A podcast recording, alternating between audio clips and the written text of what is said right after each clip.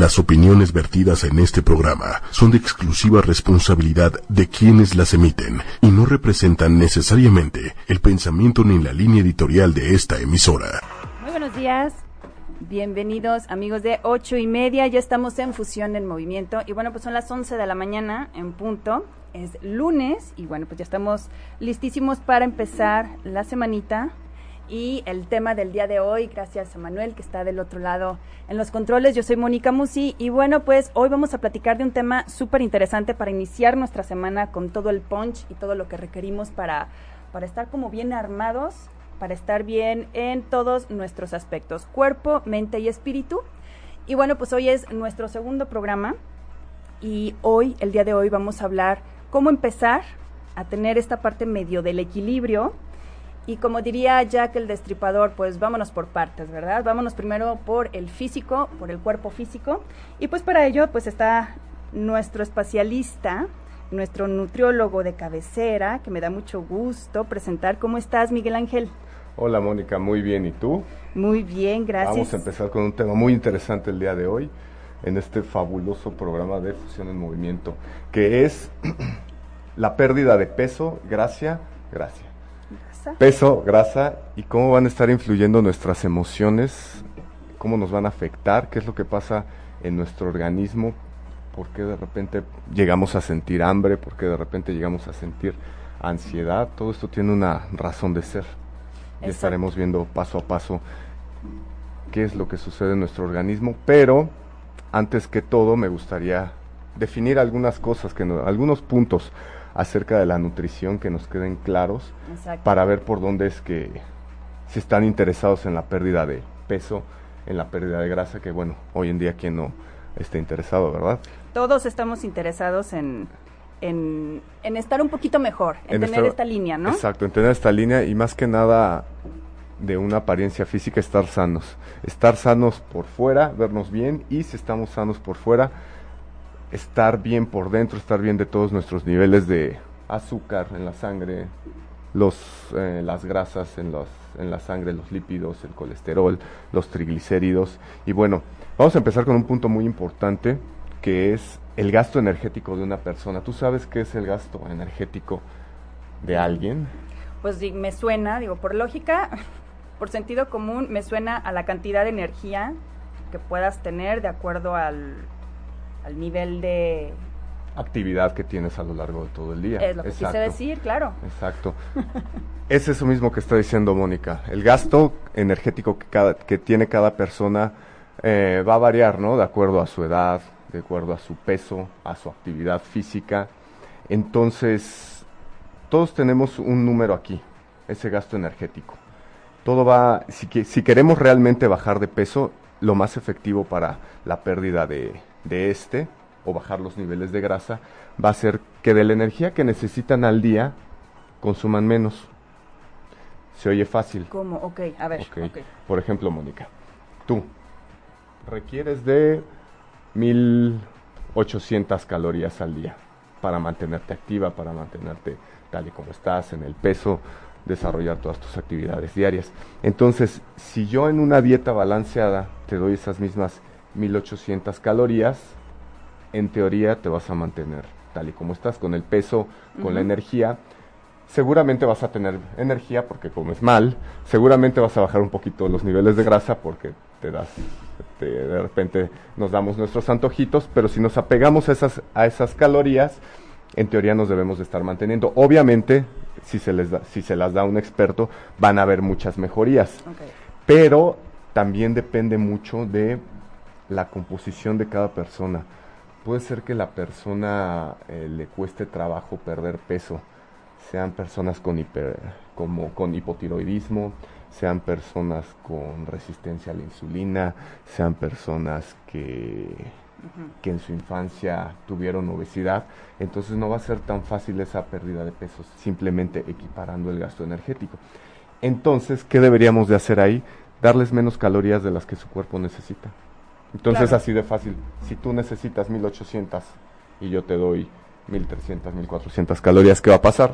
Pues tu cuerpo automáticamente va a tomar grasa. Bueno, sí va, se va a empezar a autoconsumir. Lo primero que toma de tu cuerpo no es la grasa. Adivina qué es. espera, La espera, palabra espera. mágica. Hidratos de carbono, glucógeno. Es el glucógeno y la glucosa que tenemos en el cuerpo, que es nuestra principal fuente energética. Entonces, por eso muchas veces este, se ponen a dieta y dicen, ay, me siento cansado, no sé qué, llevan un día a dieta. Puede ser que sí. ¿Qué pasa en ese momento? Su cuerpo se acabó este sustrato energético. Entonces, cuando se sientan cansados, si realmente quieren perder peso, piensen, ay, me siento muy cansado. Entonces es ahorita cuando mi cuerpo está agarrando las grasas, es cuando realmente estoy quemando la grasa. De repente muchas personas, este, ¿por qué no logran bajar de peso? Siempre se preguntan, oye, es que estoy comiendo sano, no sé qué, este, estoy llevando la dieta bien, estoy, y- o el fin de semana comí de manera sana. Ok, estoy de acuerdo. Esto es muy caprichoso, ¿no? Pero estoy de acuerdo. Comieron sano, pero en- dentro de esa comida sana, de todas maneras están equiparando su gasto energético con lo que están comiendo. Entonces salen, por así decirlo de manera vulgar, tablas. Entonces ya no van a estar bajando aunque consuman eh, alimentos sanos.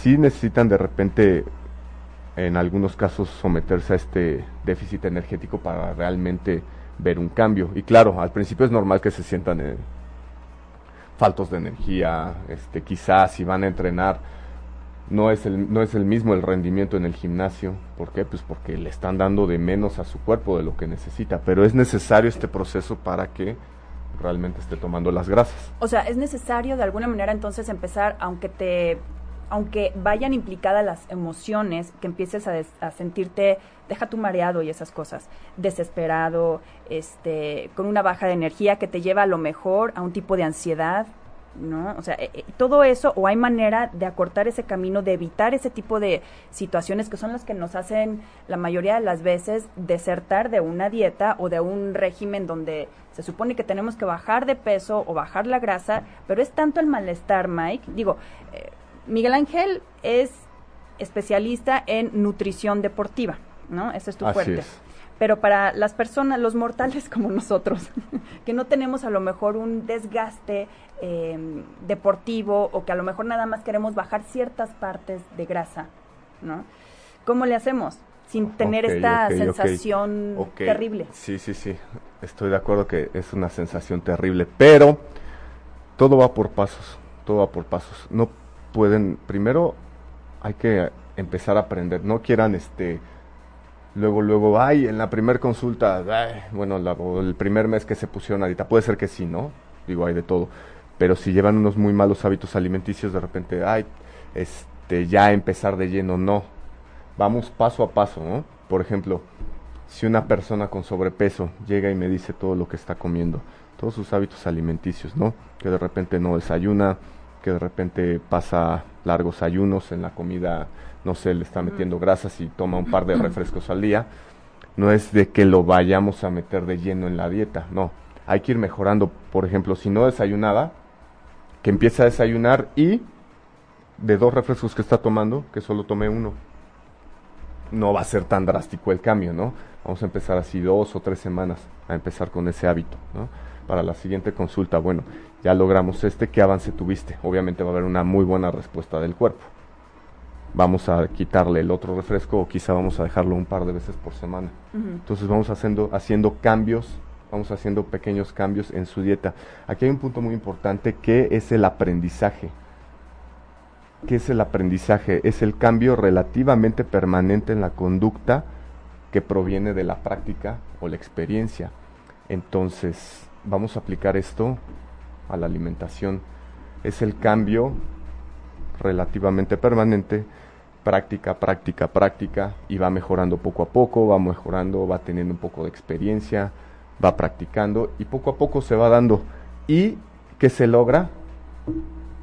El aprendizaje, Y el es- aprender a exacto, comer. Es como crear cualquier hábito, ¿no? O sea, no es de la noche a la mañana. Ahora, antes decían 21 días, ahora dicen que son 60. En fin, cada vez se va Yo haciendo me más quedé en largo. 21. Este, dicen que son 60 o 62, Mike, pero, pero se supone que, ok, esta parte del aprendizaje que, que te lleva a la constancia y, y a perder poco a poco estas sensaciones, o sea, yo voy del lado de las emociones, acuérdate, yo soy eh, la que te va a hablar, la que te va a decir cómo le hacemos para sentirnos bien en el proceso de, no nada más de bajar de, peso o de tener una dieta, ajá, de hacerlo con motivación, de hacerlo con esta conciencia de decir, no nada más lo hago por mi bien, lo, lo disfruto. Tú, por ejemplo, tú ya disfrutas tus regímenes, ¿no? Claro, sí, sí, sí, sí. Háblanos desde la honestidad. Ajá.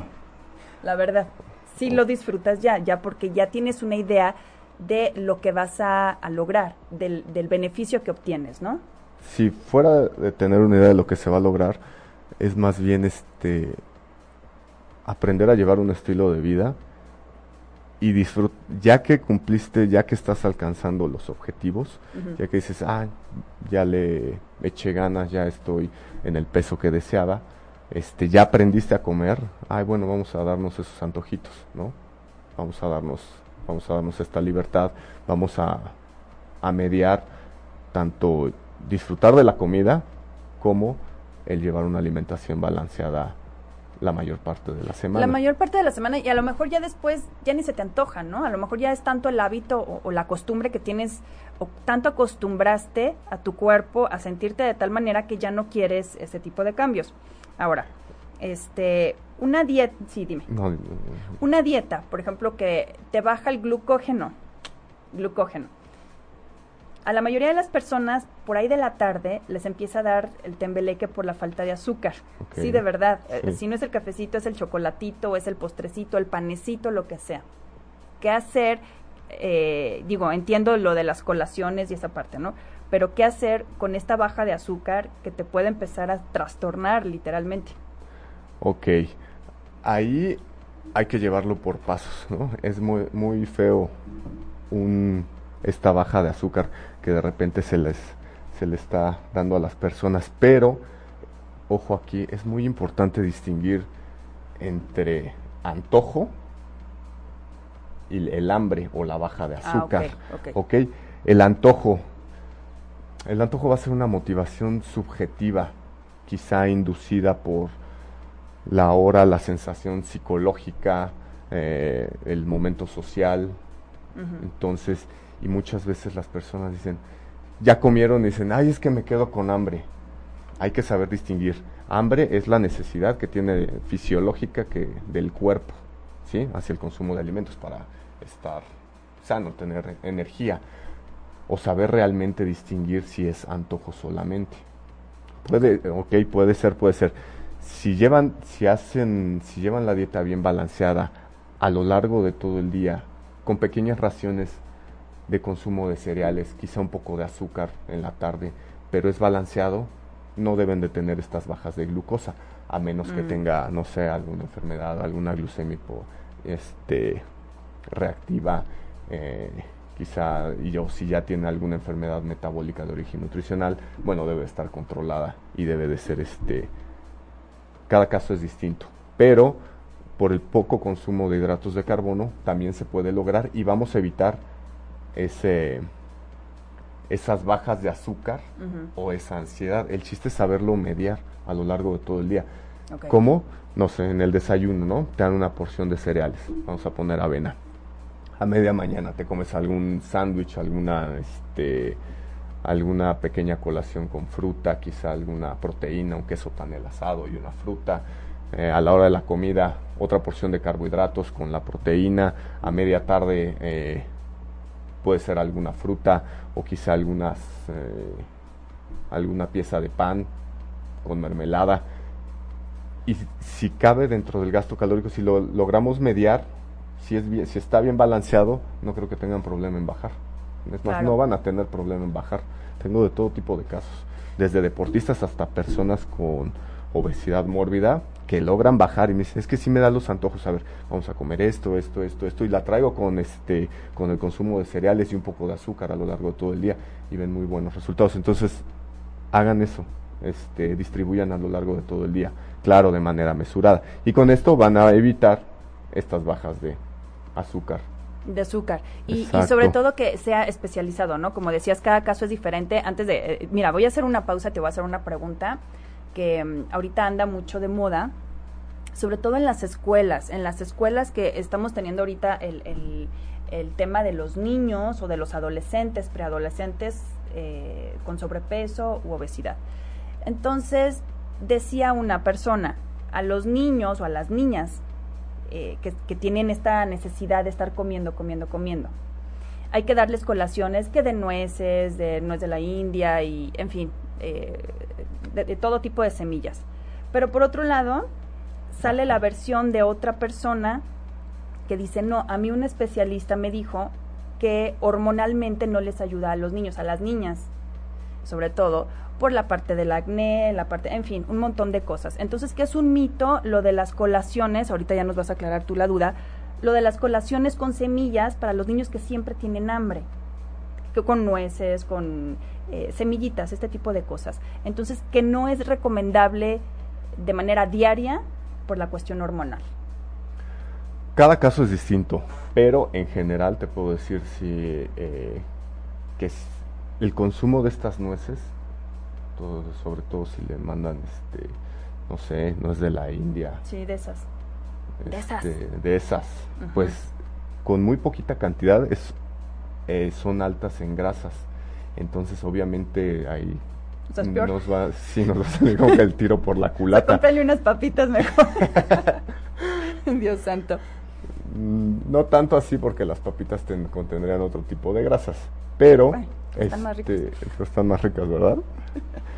Sino darle una pequeña porción, pero ojo, si tiene sobrepeso, con que tenga sobrepeso y darle una pequeña porción, no va a pasar nada. O sea, créanme que unas 10 almendras, unas 5 nueces en una colación no va a pasar nada siempre y cuando a esto no se le añada porque es clásico, clásico.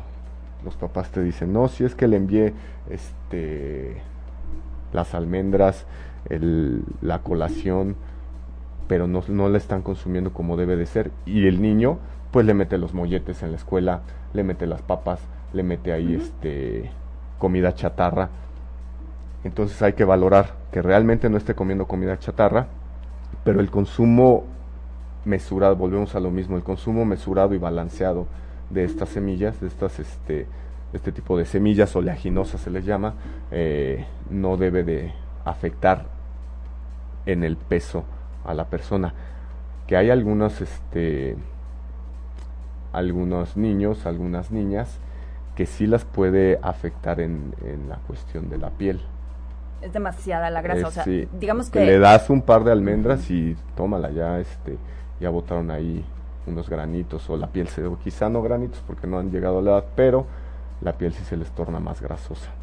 Entonces, de manera diaria, no. De manera diaria.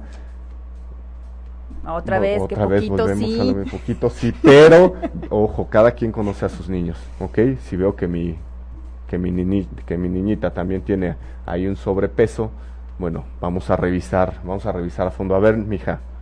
A ver, mija. A ver, mija. A ver, ¿qué estás comiendo? ¿Qué hay que hay que estar al pendiente de ellos. Sí, claro. Realmente ver que no regresen el lunch, que sí lo estén consumiendo, ver qué compras hicieron, ver en qué se gastaron el dinero para que realmente llevar un control de ellos. Porque se deben de estar preocupando tanto en la escuela como el consumo que hay en casa. ¿Ok? Eh, que el- ¿A qué me refiero con esto?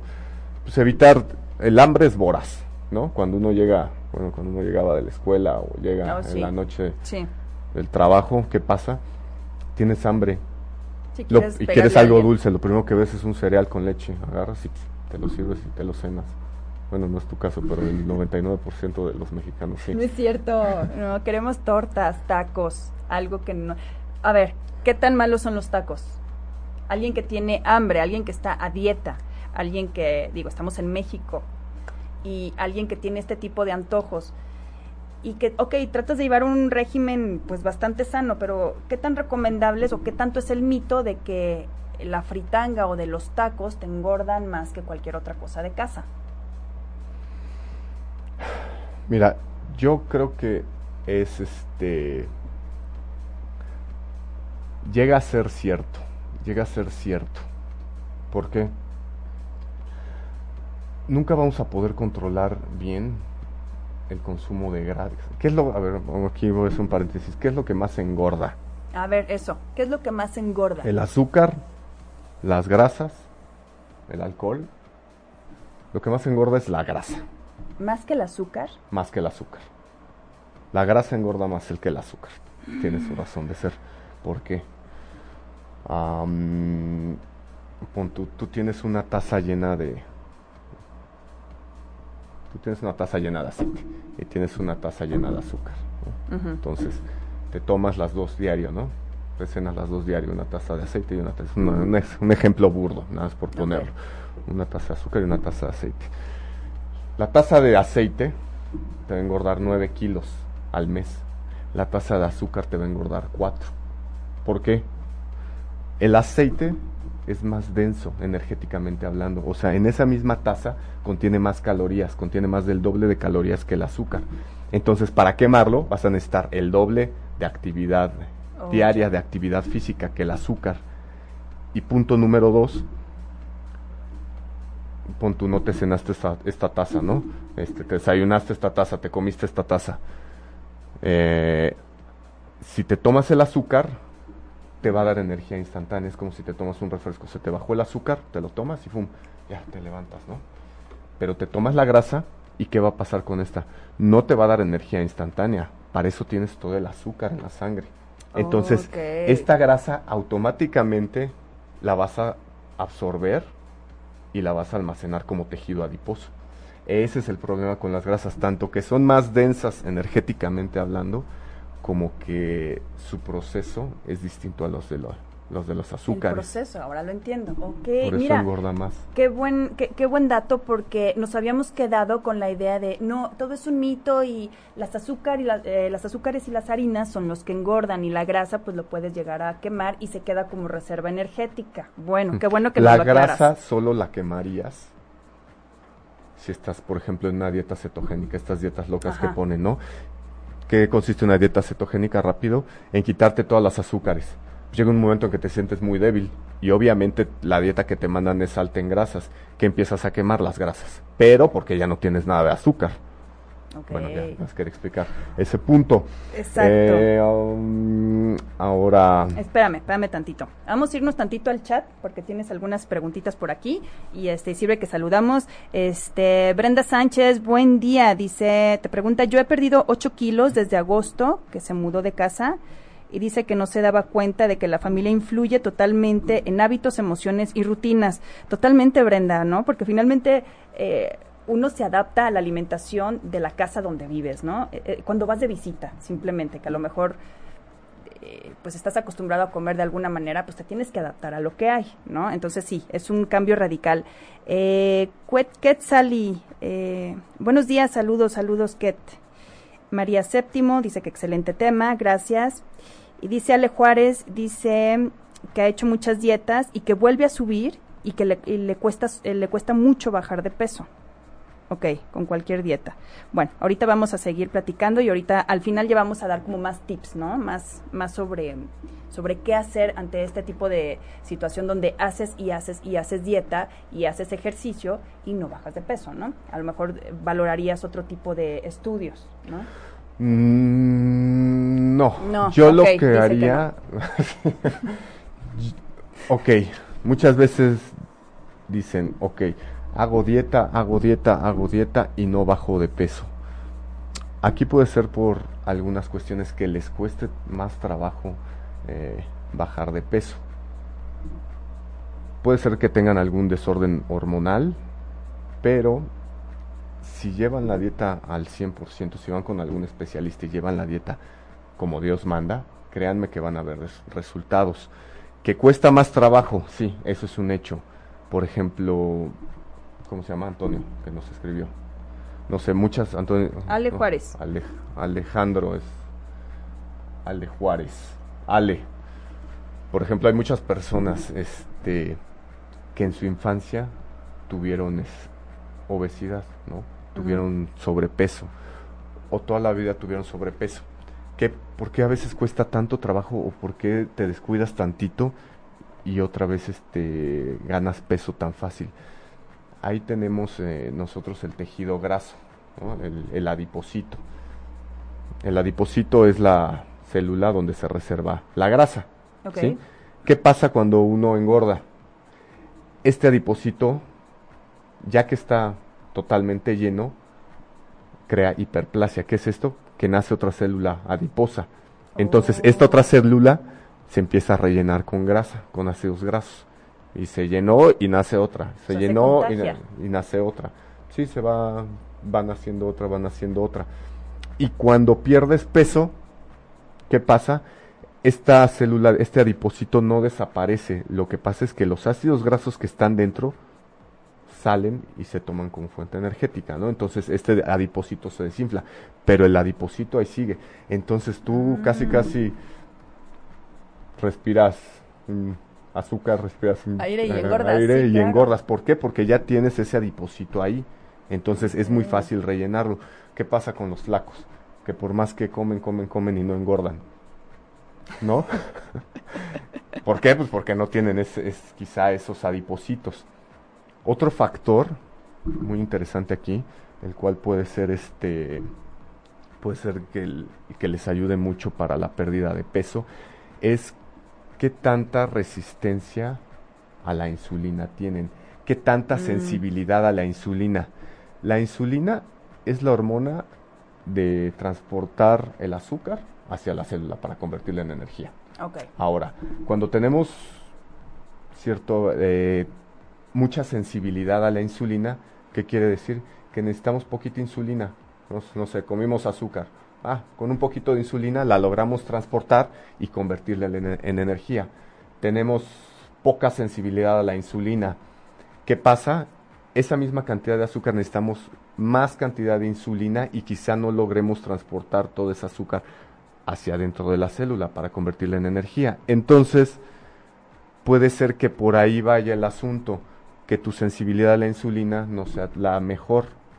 Entonces vas a, con poquita azúcar que, que comas o más azúcar, pues no va a ser suficiente la insulina que tengas.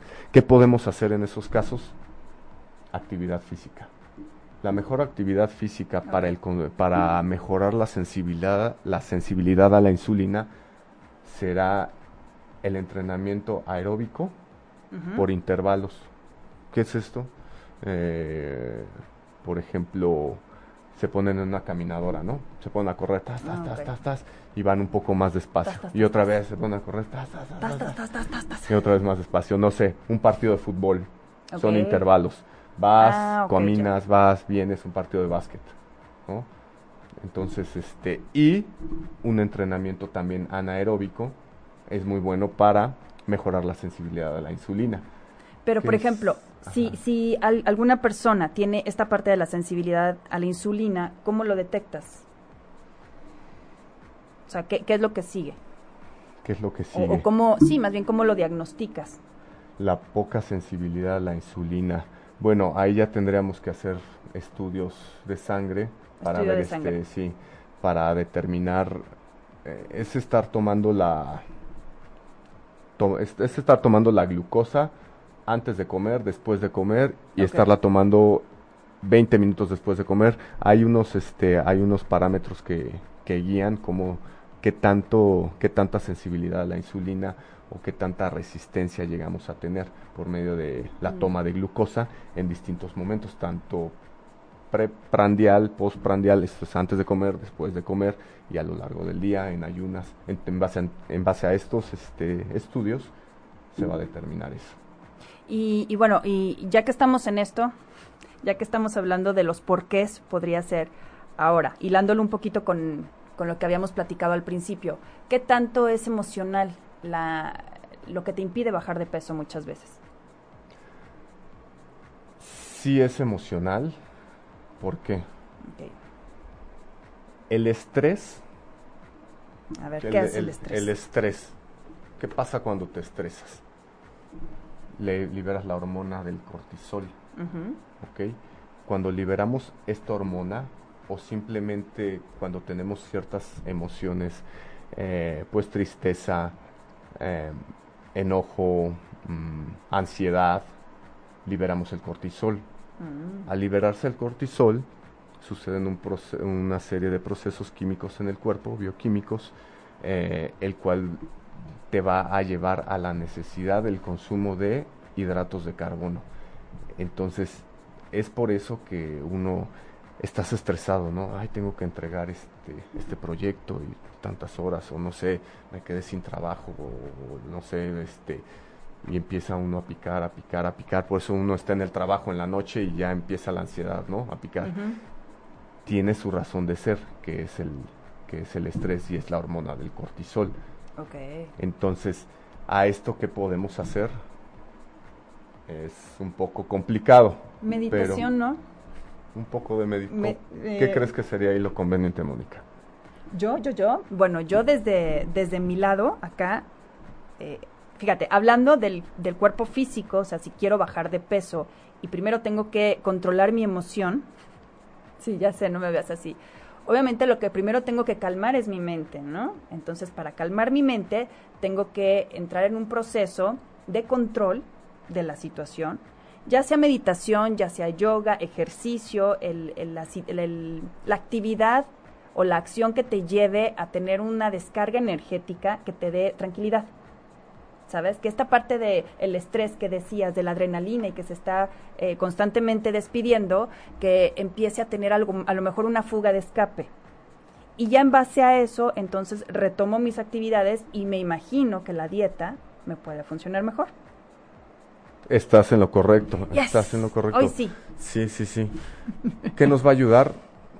Ahí, aunque tengamos distintos puntos, de, distintas disciplinas, el hacer ejercicio nos va a quitar el estrés, ya sea algún tipo de yoga, meditación, algún tipo de entrenamiento en equipos, de fútbol, sacas el estrés, no sé, en el gimnasio sacas el estrés, nadando también liberas muchas endorfinas. Entonces, claro, eso no, eso no es en el momento de que, ay, estoy estresado, ¿no? En medio del trabajo me voy a nadar. Sí, no, bueno. Puede ser que sí, ¿no? Que se salgan a media tarde y vayan al gimnasio. Eso podría ser una muy. Oye, entonces tú te la pasas muy relajado. Yo sí. Tú te la vives muy relajado ahí en el gimnasio. no, la verdad es que he sabido incorporarlo como un estilo de vida. Eso. Eso. Por eso puedo decirles que les yo digo, todos nos estresamos. Si me oh, la tarde, si estoy así ya en la noche. Pero creo que eh, el hacer una actividad física diario o en medida que tu estilo de vida te lo permita, les va a ayudar mínimo tres veces por semana. Mínimo. Mínimo. Ahora, como parte de, antes de que sigamos con la información, este, eh, para el tipo de dieta, si tenemos una persona que está súper, hiper estresada, ¿Qué tan recomendable? Yo sé que el alcohol y las azúcares pues no van mucho de la mano con un buen régimen alimenticio, pero ¿qué tan recomendable sería a lo mejor una copa de vino antes de dormir? Digo, estamos sacando mitos y todo lo que se escucha, ¿no? Muchas veces, eh, para relajar y para bajar de peso en la noche. Yo creo que una copa de vino en la noche, quizá un whisky en la noche. Ok podría llevar este a un estado de, relajación que les ayudaría. O sea, si lo recomiendas. A conciliar el sueño. Tanto para la pérdida de peso no. Ok. okay tanto y menos para en la, noche, ¿verdad? Sí, y menos en la noche. Pero hay, hay que ver que hay que ponerlo en una balanza que va a ayudar más. Ok. que esté relajado, si me funciona realmente ese, ese consumo de la copa de vino en la noche o quizá algún trago o me va a perjudicar.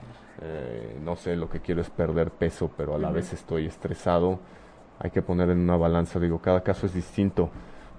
Yo en lo personal lo recomendaría quizá un par de veces por semana, ¿no? simplemente ahí un par de días para relajarse y ya sería todo, sin excederse sin excederse, nada más para dejarlo ahí, ahí este, volando un poquito. Este, rapidísimo, para que no se nos junten. Te dice Rox Maya, saludos Rox, dice que tiene 46 años y que fácilmente sube de peso, dice que tiene sobrepeso, que tiene 24 años trabajando de noche y que se le hace muy difícil bajar de peso y que qué puede hacer.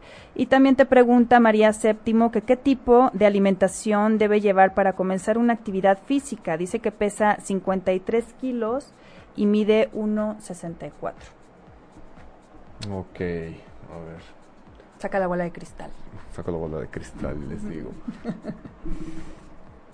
Para el tipo, eh, para ti que llevas eh, trabajando en la noche 24 años. 24 años. 24 años. Eh, ahí lo que podríamos hacer es cambiar, bueno, cambiar todo tu, tu estilo.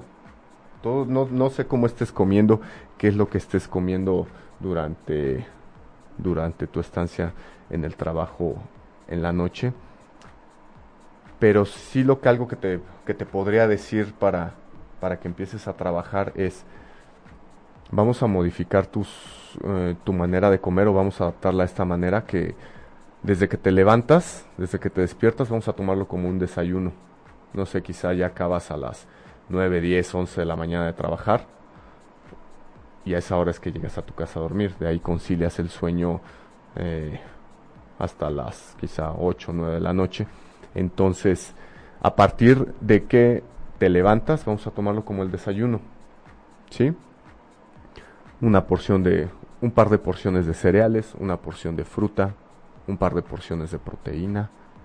De ahí, tu siguiente comida será una pequeña colación. Sería como recorrer todo. En que todas tus comidas tengan cierto, cierta carga de hidratos de carbono relativamente baja y que dejes fuera las harinas, ¿sí? Las harinas refinadas, que dejes fuera, fuera el pan, que dejes fuera los azúcares. Otro punto muy importante es, si quieres ver un cambio, ¿qué edad tiene? ¿No mencionó? Sí, dice que tiene 46 años. Ok.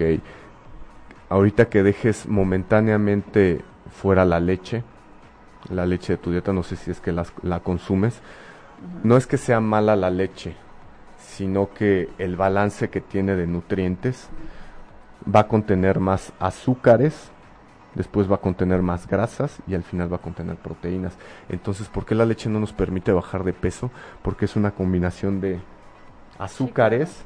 La lactosa es un azúcar, a final de cuentas. Aunque en el envase diga sin azúcar, bueno, contiene lactosa, que es galactosa, glucosa, que son azúcares que se equiparan en el nivel estructural a la granito de azúcar, a la sacarosa. Entonces dejar fuera la leche, tiene un alto contenido de grasas la leche, aproximadamente en un vaso 7, 7 gramos, 8 gramos me parece, y menos proteína. Entonces esa combinación de azúcares con grasas no va a ayudar mucho. Quitar las harinas refinadas, consumir frutas, un par de porciones al día, en tu desayuno y quizá en alguna colación o a la hora de la comida, no antes de dormir, ¿sí? Y otra cosa muy importante va a ser que eliminemos la fructosa de tu dieta. ¿Qué es, eh, ¿Dónde encontramos la fructosa? En las frutas. Ojo, sí, en las frutas, pero más concentrada va a ser en los jugos de frutas, en los, los cereales de caja y los, los panes están endulzados con jarabe de maíz o jarabe de fructosa. Eso es muy rico en fructosa, ¿ok? Eh, los dulces, los endulzantes, todo esto está, las mieles de agave, todo esto es muy alto en fructosa.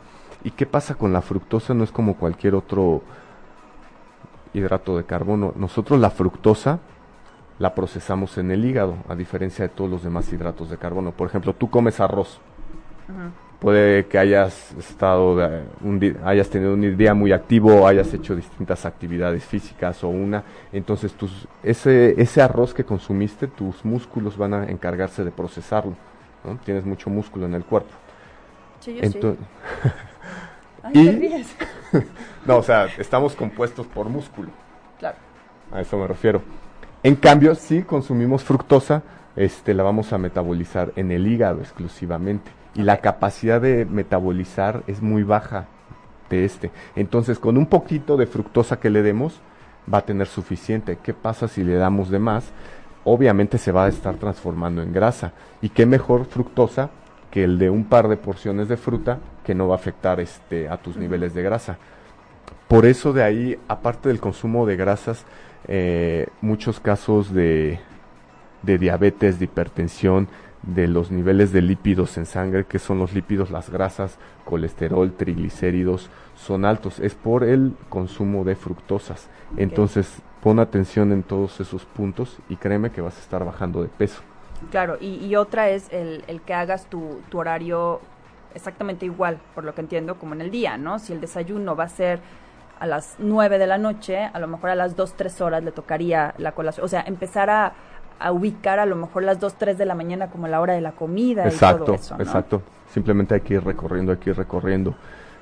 Y no, no sé, este, y evitar el consumo de, bebidas alcohólicas, porque también para la pérdida de peso no ayudan, pero ni poquito ni poquito. Tanto la cerveza. Ahora, ahorita decías, este, sí, claro, ya ves que antes decían que la cerveza era, era, este, se lo recomendaban a muchas mujeres en la lactancia, ¿no? También, este, para la producción de leche y no sé qué más.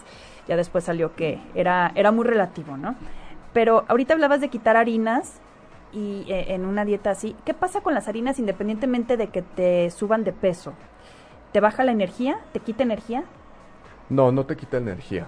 Eh, el consumo de harinas refinadas, eh, aquí vamos a, definir esto, el, índice glucémico.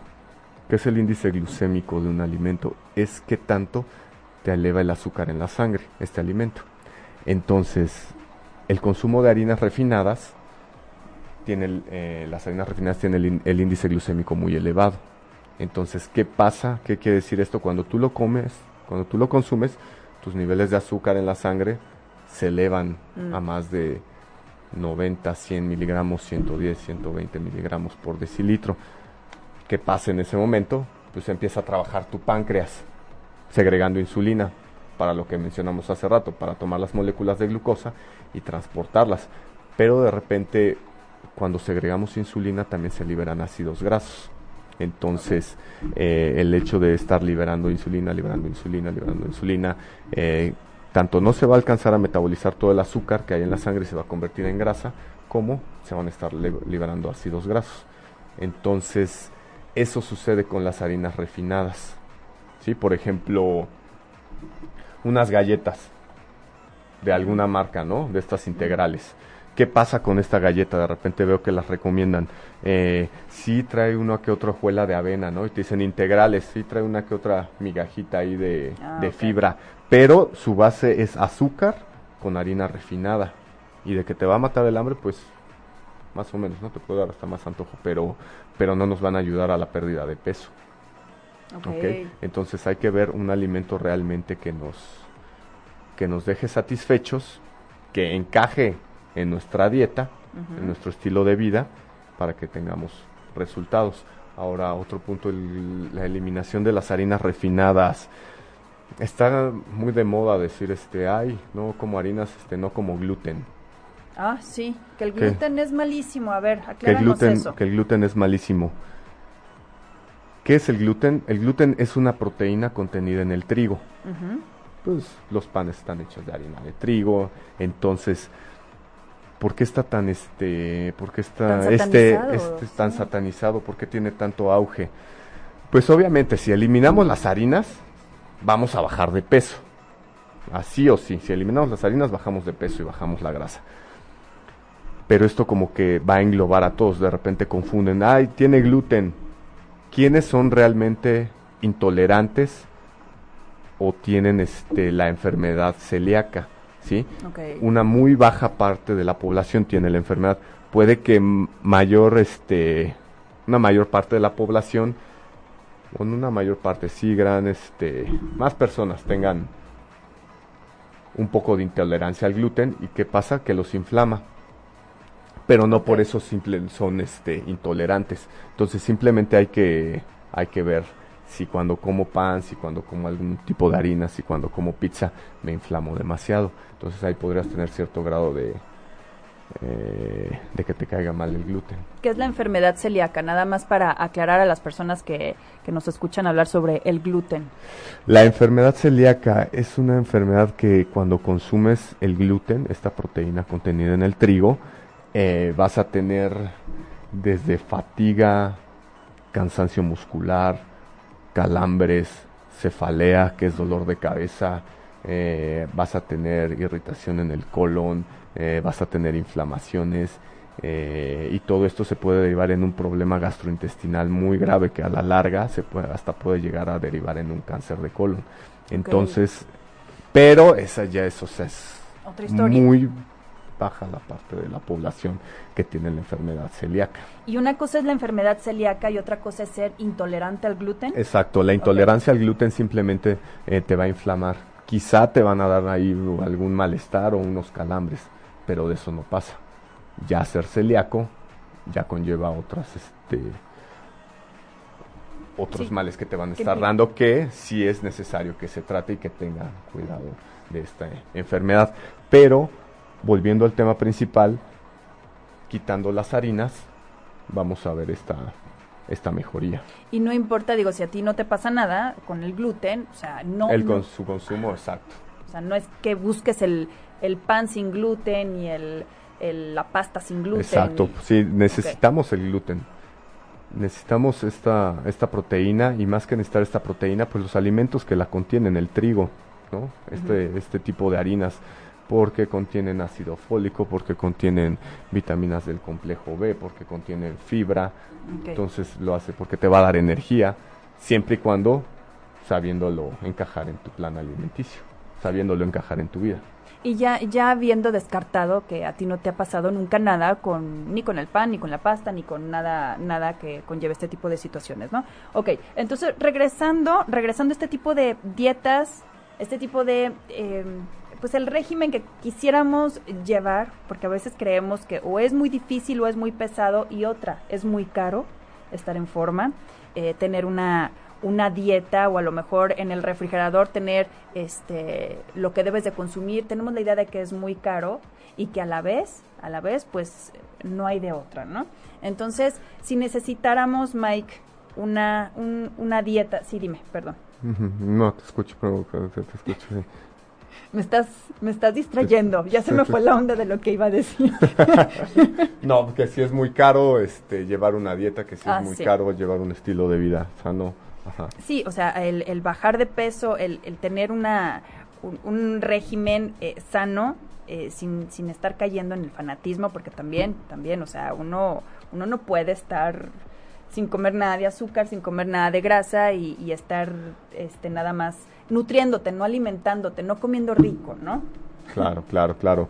Bueno, siempre hay las opciones sanas, siempre hay opciones. Créanme que van a... Es, es un tema también organizacional y motivacional este. Porque si de repente dicen, ay, es que hacer dieta sale caro. No tengo tiempo. O no tengo tiempo. Si a, nadie nos sobra el tiempo. ¿no? Y menos con el estilo de vida aquí de citadino. Pero, por eso les digo que es un tema organizacional. A veces hay que sacrificar unas cosas por tener otras. Pero, ¿qué pasa si siguen con esta alimentación? A la larga les va a salir más caro. La nutrición es una medicina preventiva, que si no se cuidan estando jóvenes o estando bien todavía, a la larga pues van a tener algún tipo de problema y les va a salir más caro.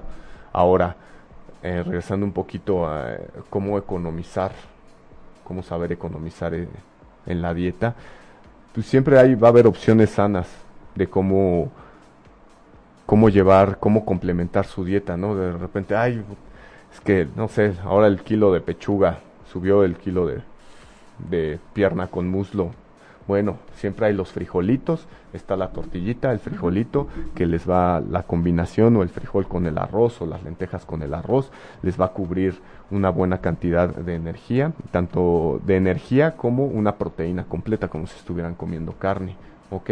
En la mañana créanme que les va a salir, no hay nada más barato que desayunar avena. ¿Y qué es la avena? Les va a dar, muchas personas me dicen, ay, es que la avena me engorda. No, no, ojo, ojo, no engorda. Engordar eres tú. El que engorda eres tú, porque todo La avena no engorda. Lo que pasa es que a veces nos puede llegar a causar algún tipo de distensión por el alto contenido en fibra que tiene. Entonces lo que les recomiendo es remojarla.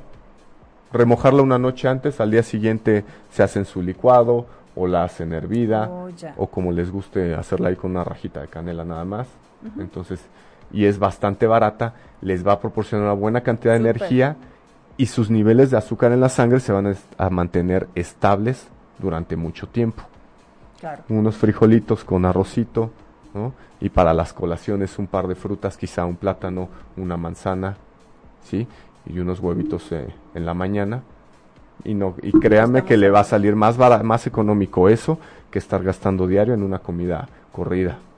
Sí, sí. Aparte sin meternos tanto en que todo tiene que ser orgánico, ¿no? Sí, ahora, sí, no, eso del orgánico, bye. Ok, bye. Bye.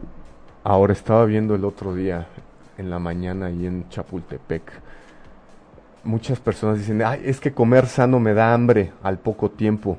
Sí, sí, tienen razón, porque, bueno, estaba viendo y había un chavo ahí que vendía tortas de tamal, millonarios, tenía una fila una fila ahí en Chapultepec impresionante. Oye, ¿sí te gustan?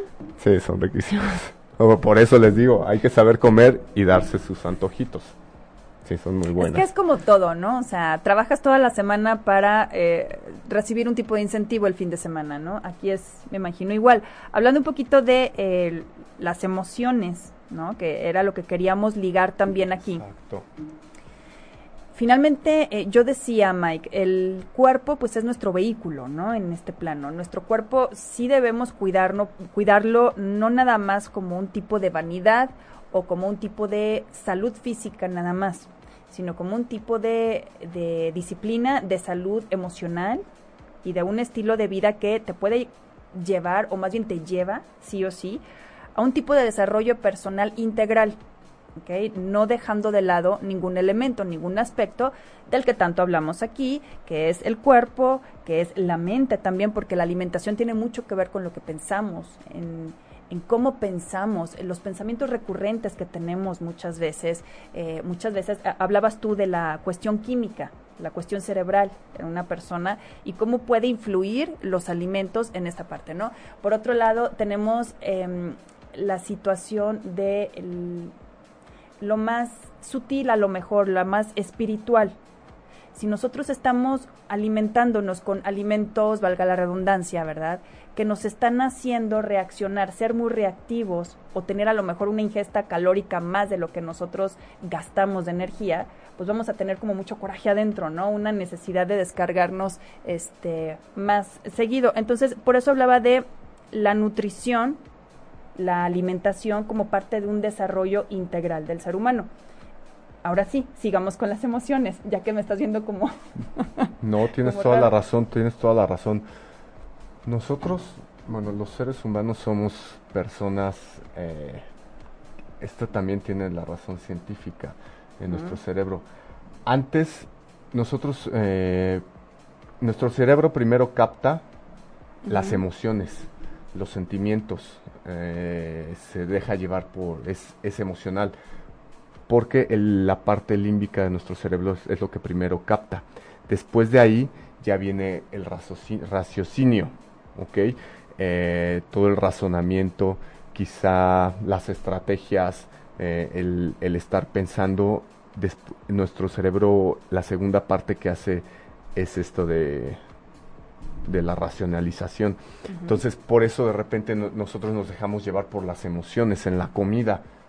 Aunque sabemos, estamos, estamos este, razonando, si me trago esto voy a rebotar. Pero en ese momento la emoción la captó antes y es por esa es la razón científica por la que nos dejamos llevar. Todos. Yo ayer me cené un bote de, de helado. ¿De helado? de una película yo. Bueno, pues lo hago de vez en cuando, ya lo disfrutas, lo disfrutas, pero en ese momento no pensé, nada más probé tantito del azúcar y a todos nos pasa, ¿no? A todos nos pasa. Pero fíjate que es algo bien interesante si lo analizas así, como dices tú, si lo razonas ya con conciencia. Cuando llega el postre después de que te avientas una comidota de estas así maratónicas y que todavía tienes, tienes la desfachatez de decir sí venga el postre, tu, tu estómago ya está así, ya está estirado, ya no puede más puede más el deseo, ¿no? El deseo de quiero el postre, o sea, no lo necesito y ya no me cabe, mi cuerpo me dijo ya hasta aquí. Pero el cerebro, esa es la razón científica, el cerebro entra ahí y este, y bueno, hay veces que nos dejamos llevar, a todos nos pasa, ¿no? Yo aunque me dedico a esto, vivo de esto, chalala, la manga del muerto, pues a la noche. Pues, y bueno, y ya después dices, ay, bueno, ya lo hice, lo disfruto, pero toda la semana me portó bien, ¿no? Es a lo que voy. Hagan de esto un estilo de vida, después lo disfrutan. Exacto. Bueno, no después, lo van disfrutando, van mejorando, van haciendo mejorías para que también estén sanos y vean res- un resultado. Y el chiste de esto es estar bien emocionalmente, estar bien por dentro y disfrutar.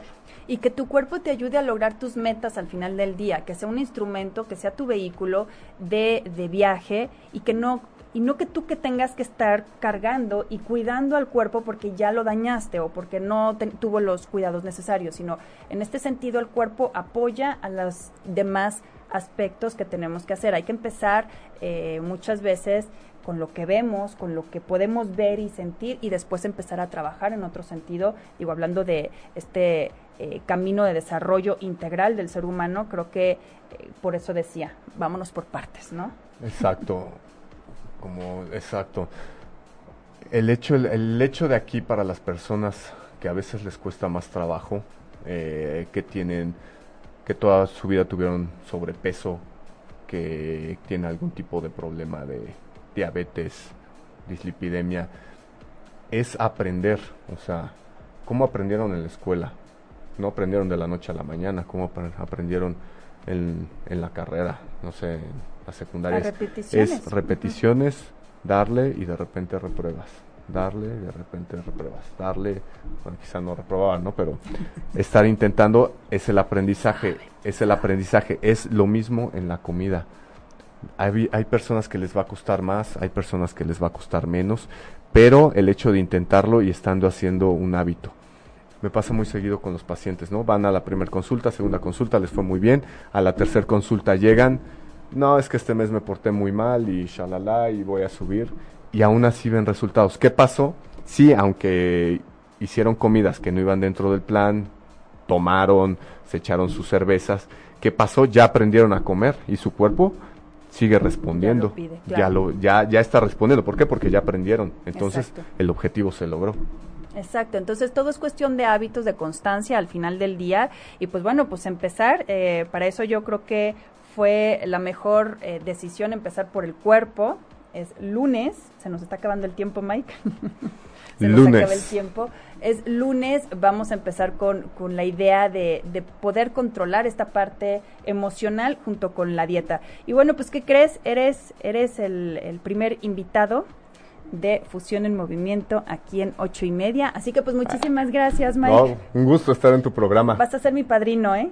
Hombre. ya es mi padrino. Así que bueno, pues esto fue todo por el día de hoy. Ya, eh, yo creo que después haremos la segunda parte, Claro que sí. porque es medio intenso traerlo a Mike, pero bueno, pues voy a traer de, voy a tratar de, de regresarlo. Así que pues muchísimas gracias a ustedes que estuvieron aquí comentándonos y escuchándonos. Este, gracias Galo, Manuel que está del otro lado de los Yo soy Mónica Musi. Disfruten su día. Adiós. Si te perdiste de algo o quieres volver a escuchar todo el programa, está disponible con su blog en ochoymedia.com. Y encuentra todos nuestros podcasts de todos nuestros programas en iTunes y Tuning Radio. Todos los programas de ochoymedia.com en la palma de tu mano.